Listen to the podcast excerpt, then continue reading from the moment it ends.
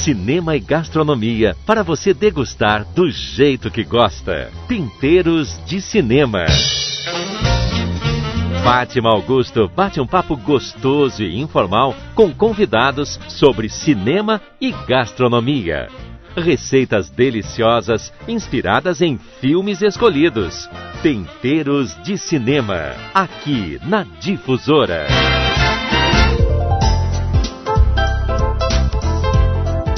Uma vez a gente está aqui no Temperos de Cinema. E hoje o nosso papo é com o jornalista e crítico de cinema Rafael Amaral. Rafael, seja muito bem-vindo ao Temperos de Cinema. Eu que agradeço o convite, Fátima, muito obrigado. É muito bom estar aqui conversando com você. Sou entusiasta do seu trabalho que você tem feito e acho que já é um sucesso aqui o, o Temperos do Cinema. É, e, né, obrigado por, por poder participar e falar de um filme que eu gosto tanto. O Rafael vai comentar o filme O Mestre. Esse filme, ele ele assim, ele aborda um pouco a, aquelas seitas que surgiram nos Estados Unidos, né, como a cientologia e outras. Mas ele não é um filme denúncia. Ele é um filme sobre as pessoas que viviam à margem da sociedade nos Estados Unidos pós Segunda Guerra. Ele conta a história de um marinheiro que volta da, da Segunda Guerra e tenta reconstruir sua vida, mas como muitos que voltam da guerra, ele tem ataques de violência, de ansiedade, ele não consegue controlar muito seus impulsos sexuais. E por acaso ele acaba conhecendo o líder de uma seita a causa é aceita. E como todo líder de seita é uma pessoa muito carismática, muito envolvente, né? Num primeiro momento ele fica muito reticente, mas depois ele acaba se envolvendo de uma forma que ele fica dependente daquele estilo de vida.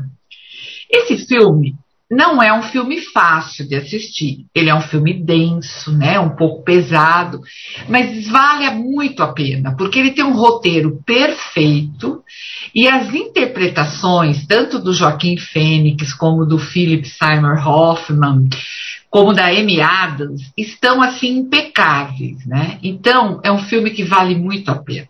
Rafael, por que o mestre? Pois é, porque o mestre, né? Esse filme é, eu acho ele muito intrigante. A primeira vez que eu assisti foi um filme que me fez pensar muito, né? Eu, eu acho que eu esperava uma outra coisa, acabei me encontrando com um filme diferente do que eu imaginava. Eu foi um pouco como você disse, né? É, não é um filme denúncia. E eu me lembro na época, quando saiu esse filme, que muito se falava né, da questão da cientologia, é, que o filme trazia essas questões da, da, da cientologia, mas com outro nome, com o nome da causa. E as reportagens batiam muito nessa tecla. E eu acho que eu fui para o cinema esperando ver isso, né? Esperando ver um filme sobre um grupo de pessoas envolvido com uma ideia ali, que todos compartilhavam. E quando eu me dei conta, eu falei, poxa, não é nada disso, né? Ah, o filme não tem essa. Ele não quer explicar para você necessariamente o que é aquilo uh, no que aquelas pessoas acreditam. E em um certo ponto a gente percebe que elas, inclusive, não entendem muito bem o que é aquilo, né? Ninguém entende muito bem o que é aquilo.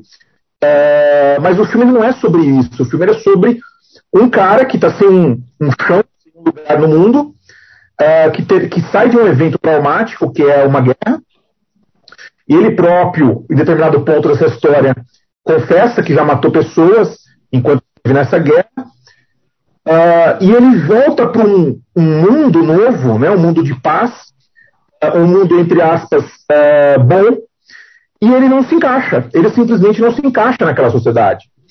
Ele tem claramente ali um, um, um transtorno pós-traumático daquela guerra, e ele não consegue se encaixar, ele passa por diferentes trabalhos, ele é um cara bagunceiro, briguento, molengo, e ele não consegue se adequar, se adaptar àquela sociedade.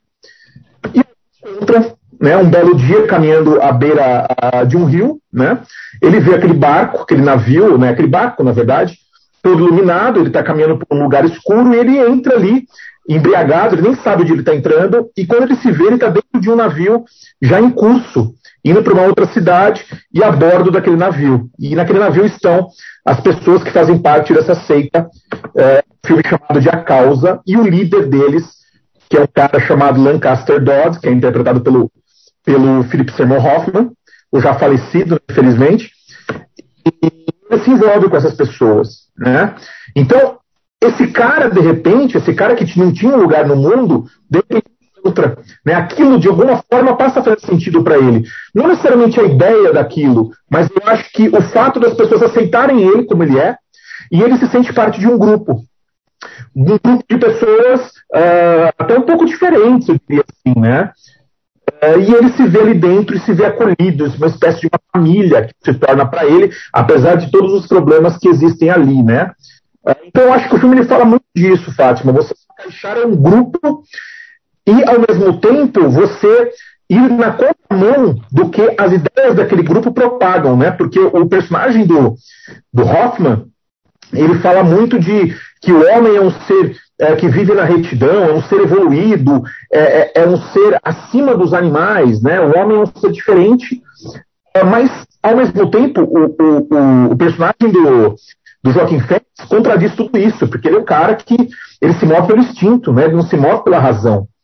Então tem esse conflito do que você espera do ser humano, é, o que você imagina, né, a expectativa e a realidade. A expectativa está no livro, a realidade está estampada ali na frente, no personagem do Joaquim Fênix, que é o protagonista do filme. E isso é interessante também, porque o, o filme não é contado do ponto de vista do, do líder idealizador da ideia, da causa, do grupo, não é, não é, contado pelo ponto de vista do mestre, né? Apesar do filme se chamar o mestre, o ponto de vista é do discípulo. É, gente, exatamente. Pelo olhar do discípulo, é, que é um cara que acaba citando né, aquele outro homem como um guru, a ponto de tornar até meio que segurança informal do cara ali, né, comprar as brigas dele, e tem uma relação muito forte entre os dois, é, que é uma relação de amizade, mas eu diria que, é, e isso eu acho interessante também da construção dos personagens, porque veja que o, o personagem do Hoffman apesar de ele, a gente ter uma, uma impressão que ele usa o personagem do Fênix em alguns momentos, ele também gosta do cara, né? Ele gosta daquele cara que está ali. Ainda que reconheça todos os problemas que existem no outro, ele gosta do outro, né? Existe uma relação de camaradagem e amizade entre eles que eu acho bem interessante também que esse filme trata. Ele não dá respostas fáceis, né? Ele não dá uma resposta, ele não, não, não, não trata daquele clichê do, do, cara superior que vai maltratar o outro, que vai usar o outro e depois descartar o outro, né? Que isso é muito bom, inclusive, em filmes com, digamos, esse tipo de história. E não, ele contrapõe isso, né? A gente vê que existe uma relação de camaradagem entre esses caras e até respeito entre eles. É, é, e eu acho que por tudo isso eu gostei muito desse filme, né? Eu acho que o filme é muito completo, né? A fotografia é incrível, a questão do Paul Thomas Anderson é incrível. A trilha sonora. Oi? A trilha sonora, né, também. Trilha sonora, que é do John Greenwood, né, que já havia feito a trilha do Sangue Negro, né, do filme anterior do Paul Thomas Anderson. É, é, tudo isso se conjuga, eu vou até essa palavra, não costumo usar isso muito, é que eu gosto muito desse filme. Eu acho que tudo isso se conjuga numa perfeição mesmo, né? Uh, em um filme que te leva para um caminho que você nunca imagina, né? Eu acho que isso é comum nos filmes do Paul Thomas Anderson. Ele fez O Mestre, ele fez O Vício Inerente, Trama Fantasma, é, são filmes que te levam por caminhos que você é, não, não, se sente seguro em momento algum, né? E eu acho que o Mestre é um pouco isso, é um dos, é um dos meus favoritos dele, inclusive, eu acho que é um dos melhores filmes dele, com Sangue Negro, é, certamente é o, é o melhor filme dele. E o Joaquim Fênix é um monstro, né? É um cara que. É, o que, que a gente pode falar, né? Eu estou revendo agora para participar aqui do Temperos, e eu percebendo né, aquela forma caminha de uma forma arqueada, né? Ele, ele dobra as costas e ele volta a fazer isso depois no Coringa também, essa coisa de andar encurvado, né? É, sempre, né? Passando aquele ar do cara excluído, do cara desleixado, do cara que não se enquadra à sociedade, né? De um monstro social que eu volta a fazer isso no Coringa. É, muito bem também, né? Apesar de serem personagens um pouco diferentes ali, mas eu acho que ele faz isso muito bem no Coringa também. É, então, eu acho que é uma conjugação de tudo que dá certo, né? Eu, eu acho que é, é aqueles filmes que a gente assiste e fica de boca aberta, fica deslumbrado mesmo com a qualidade. de, em, em, termos narrativos, ele é um filme desafiador também, porque ele não trabalha com muito dentro do, da estrutura da, da, narrativa que a gente está acostumada a ver no cinema americano. Né? Ele é um filme mais denso, ele dilata muito as cenas, né? o, o, perceba como o Paul Thomas Anderson ele estica, ele estende a cena até um nível que a gente ficar incomodado com aquilo que a gente está vendo mesmo. Né? Uh, uh, ele satura o tempo, uh, praticamente ele faz isso muito durante o filme. E com planos um pouco mais longos, não usando muito uma, uma forma, como eu disse, mais convencional de se fazer cinema, até porque eu não acho que ele seja um cineasta convencional. Eu acho que ele foge muito disso. E eu gosto né, dessas experimentações, eu gosto dessa é, de trabalhar esse mal-estar do espectador de uma maneira muito inteligente, eu acho. Acho que um pouco disso tudo, Fátima, me encanta nesse filme. É, não, não, não é um filme fácil, longe disso. E se você me perguntar por que eu escolhi ele, poxa, é, acho que foi. E quando você falou, ó, vamos, vamos, vamos falar de um filme aqui, eu fiquei pensando, fiquei me remoendo. E eu falei, poxa, eu queria muito rever o mestre, porque eu gostei tanto. Falei, vamos falar do mestre, né? Porque acho que tem atores famosos, acho que é um filme interessante. É, ao mesmo tempo que ele foge do, do, lugar comum, eu acho que ele tem atrativos que podem agradar todo mundo, né? A começar pelo elenco dele, né? É, e você tocou num ponto que seria a minha próxima pergunta, né? Ah, nós, assim, que somos cinéfilos, que gostamos de, de cinema demais, Uh, nem sempre a gente assiste film, uh, filmes fáceis, porque a gente não busca só o entretenimento, né? Então, eu queria ouvir um pouco sobre isso, quando, uh, assim, sobre esses filmes que às vezes incomodam, causam uma certa, um certo desconforto quando você está assistindo. Então, eu queria a sua opinião como jornalista, como crítico e como apreciador de filmes mesmo, sobre esse tipo de filme. É, eu acho assim, é, quando a gente diz que um filme é difícil, eu acho que não significa necessariamente que ele é melhor do que outros filmes, entre aspas, fáceis, né? Ah, eu acho que tem grandes filmes que trabalham dentro de uma narrativa ah, convencional, com personagens construídos de uma forma mais convencional, e que são grandes filmes também, né? Eu até citei o Coringa aqui mesmo, que eu acho que é um filme com um roteiro que segue uma estrutura mais uh, mais convencional, digamos assim, de construção de personagens, uh, do que o Mestre. E é um grande filme também, eu adoro o Coringa, acho que é um filmaço. Então, eu acho que é, preciso existir, né? A gente precisa quebrar um pouco essa barreira de que existe um filme difícil, ou um filme cult que é inacessível, que só, é, que só pode ser visto por algum por um tipo de público. Né? Eu acho que não. Eu acho que tem grandes filmes é, feitos dentro de uma estrutura mais popular, né, entre aspas, digamos assim, para grande público, e também tem o grande filme, que obviamente é, ele exige um pouco mais do espectador, eu acho.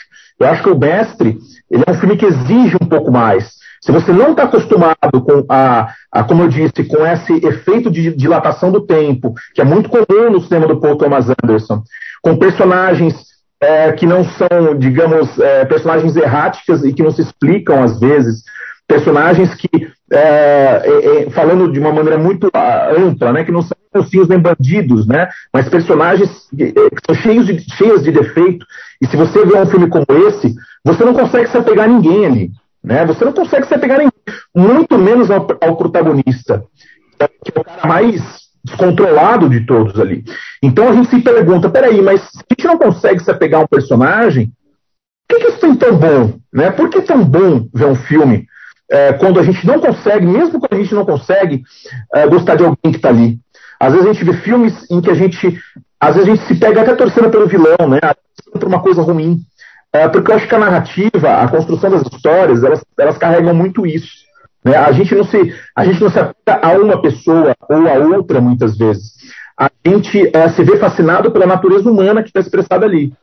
Eu acho que o mestre, o que me fascina nesse filme, é como ele expressa essa natureza animalesca desse cara, uh, que eu acho que é muito real, é muito verdadeira, como ele tenta fazer parte daquilo, como aquilo sendo uma espécie de religião, ele busca aquilo para buscar uma resposta, para buscar uma afirmação, para tentar se enxergar alguém mais controlado, mas ele sempre fracassa, ele sempre perde. Né? O instinto dele, é, aquilo que o move, sempre fala mais alto. É, mas voltando à primeira pergunta, Fátima, é, é até difícil responder, né? Mas eu acho que, eh, vamos usar assim, né, de uma forma, esse tipo de filme, aí acho que seja até difícil classificar, ele nos, nos desafia. Eu acho que é um cinema que nos desafia, é. uh, que nos abre muitas perguntas, né, nos faz mais perguntas e que nos, respostas fáceis. Uh, e tudo isso passa pela direção do, do, do, tudo isso passa pelo cineasta, pelo olhar do cineasta, né? A maneira como ele conduz o drama, a maneira como ele, ele nos joga num labirinto que a gente não encontra uma saída. E até o final do filme a gente fica com isso, né? A gente fica dentro desse. A gente termina preso ali ainda dentro daquela, daquela relação entre pessoas que não é uma relação fácil de se resolver. Bom, Rafael, eu vou abusar um pouquinho, já que você é crítico de cinema, né? Então eu vou explorar um pouquinho esse seu olhar. O que eu queria saber, é, você, quando você está vendo um filme, independente do estilo, pode ser uma comédia, um filme simples, fácil, você consegue relaxar e simplesmente curtir o filme ou você está sempre com esse olhar do crítico, analisando o roteiro, analisando a narrativa, a construção dos personagens? Como é que é o Rafael assistindo a um filme? Eu acho que as duas coisas conseguem caminhar lado a lado. Eu acho que dá para você relaxar, ter uma boa sessão, e eu acho que também dá para você ter um olhar crítico. Eu, eu não consigo me sair do olhar crítico, né? Eu costumo dizer que é, pensar é legal, né? É gostoso pensar, é gostoso criar ideias e tirar ideias. E eu acho que a gente tem que ser crítico, porque senão a gente passa a aceitar tudo de uma forma muito, uh, muito sem filtro. Né? Eu acho que é importante isso. Aí você vai me dizer, peraí, mas e o lado do entretenimento, né? E o lado de sentar na frente de uma sentar na frente de uma, uma tela, comer pipoca e se divertir? Eu acho que é possível também, dá para você conjugar tudo isso. E, como eu sempre digo, né? Até os piores filmes, eles nos, nos ensinam alguma coisa. Às vezes até o próprio contra-exemplo, né? Como não fazer um filme, como um filme ser ruim, né? E, e isso também exige você pensar, por que tão ruim, né? Porque às vezes a gente termina um filme e a gente não consegue explicar. É bom? É, legal, gostei, me tocou muito. Mas por que te tocou muito? Quais são os elementos visuais que estão ali que você acha que chegou até você? Ah, mas por que não tocou? Né? Um filme que eu me lembro que eu assisti, é, que eu não gostei do filme, estava acompanhado no cinema e a pessoa do meu lado falou assim: mas como você não gostou? Eu falei: não, não gostei. Foi o Bohemian Rhapsody, o filme da história do Fred Mercury que é um filme que eu não gosto, eu acho ruim, eu acho a construção de personagem ruim, raso, né? A atuação do Ram Malek eu acho ruim também. Eu não entendi até hoje que esse cara ganhou o Oscar. Mas enfim, é, mas eu também não acho que a pessoa que gostou está errada.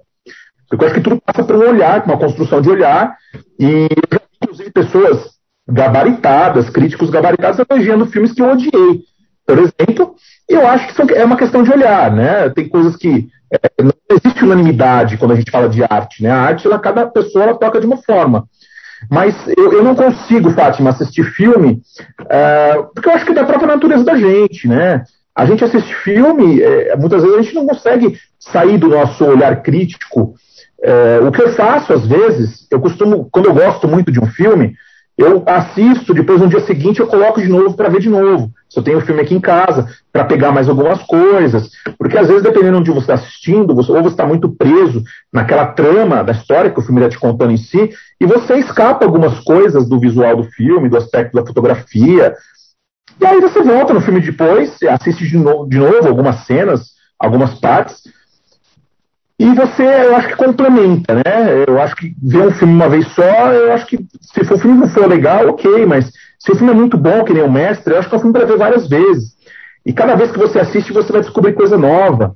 Sabe, eu estava vendo agora, revendo o Mestre. Poxa, como o Philip Seymour Hoffman é gigante, né?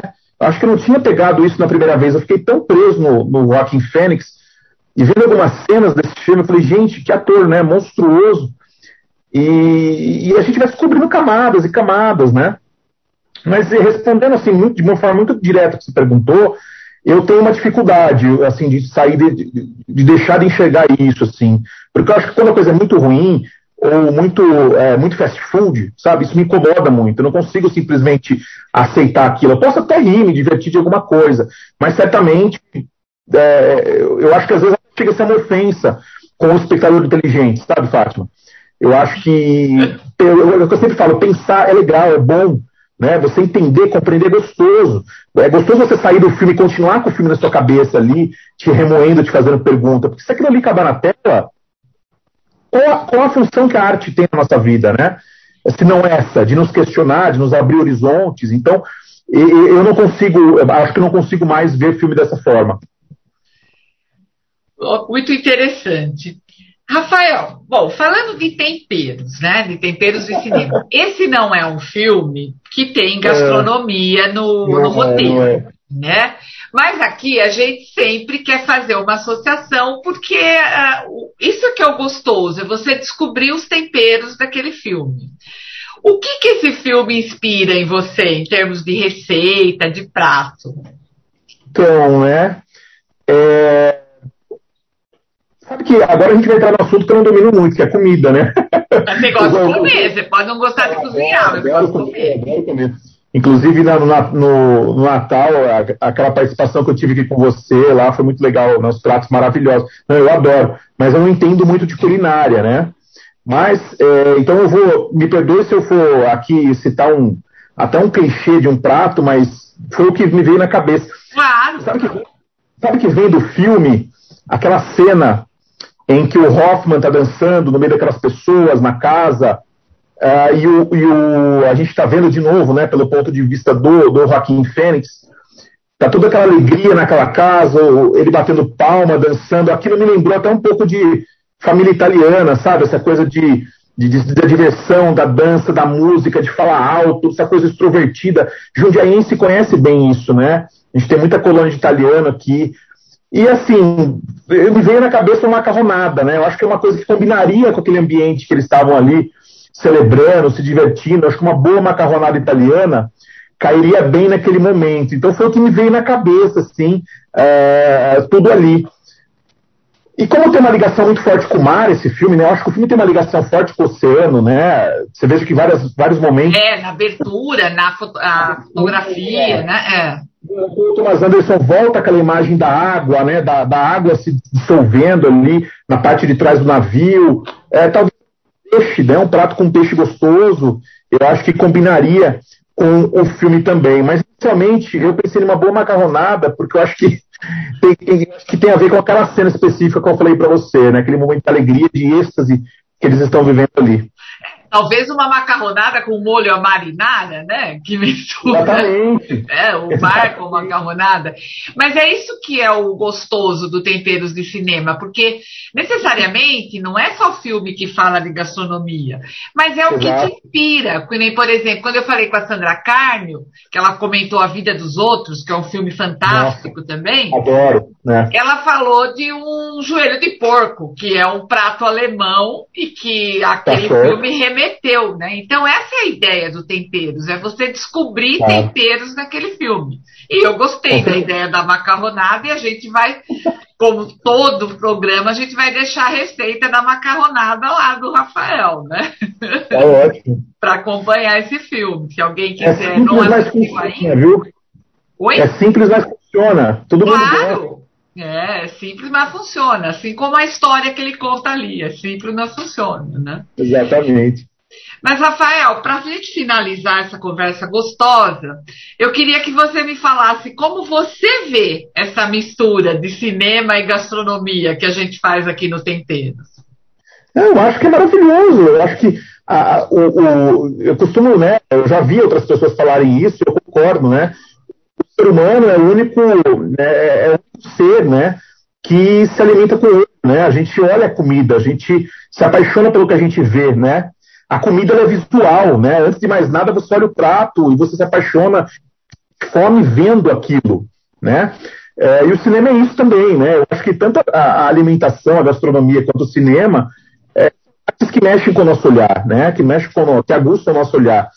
Então, eu acho que é, é uma combinação incrível. E tem inúmeros, inúmeros filmes que né, abordam e trazem pratos interessantes, é, mas eu, eu, confesso que quando eu escolhi o mestre, não foi pensando num prato, foi pensando num grande filme um filme que eu gosto muito, né? Que é, que é esse filme. Então, mas, enfim, né? Eu lembro que você falou, não precisa ter necessariamente comida no filme. Falei, tá bom, então eu vou escolher alguma coisa aí que eu gosto. Mas eu acho que tem tudo a ver, Fátima. Eu acho que é uma escolha muito feliz. é, falar de comida e falar de cinema ao mesmo tempo, viu? Rafael, foi uma delícia conversar com você, foi uma aula. Eu sempre gosto ah, de conversar com você sobre cinema. Eu quero agradecer, muito obrigada pelo papo, né? Nós vamos deixar a receita da macarronada lá no blog do Temperos, no portal JJ, porque esse também é o lance gostoso, assistir o programa e depois fazer uma receita, né?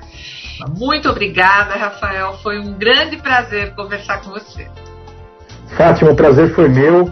Muito obrigado. Espero ter atendido a expectativa. E quando você quiser me convidar de novo, estou sempre aberto a convites aí. Obrigadão, viu? Obrigada. Um grande abraço.